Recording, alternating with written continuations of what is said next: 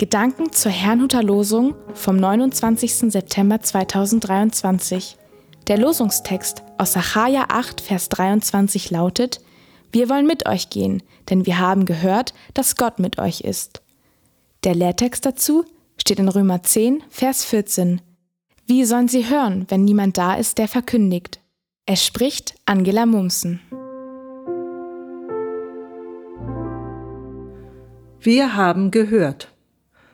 Im Umfeld der heutigen Bibelverse geht es um große Themen. Welche Bedeutung hat das Volk Israel für andere Völker? Wie wichtig ist Verkündigung?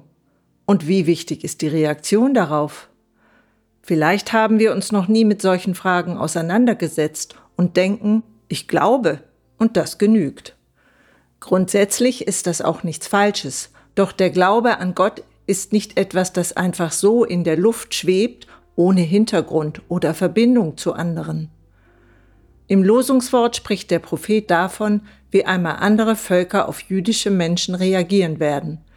Er sagt, dass eine Zeit kommen wird, in der zehn Männer aus allen Sprachen der Völker einen jüdischen Mann beim Zipfel seines Gewandes ergreifen und sagen werden, wir wollen mit euch gehen, denn wir haben gehört, dass Gott mit euch ist.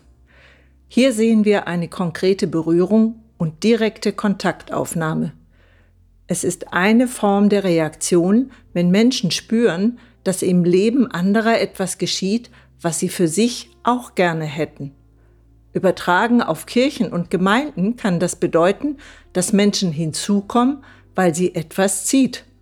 Sie können es vielleicht noch nicht benennen, sind sich noch unsicher, und dennoch sind sie schon auf dem Weg. Die Frage ist, ob sie in diesem Zustand willkommen sind oder weggestoßen werden. Wie sieht das bei uns aus?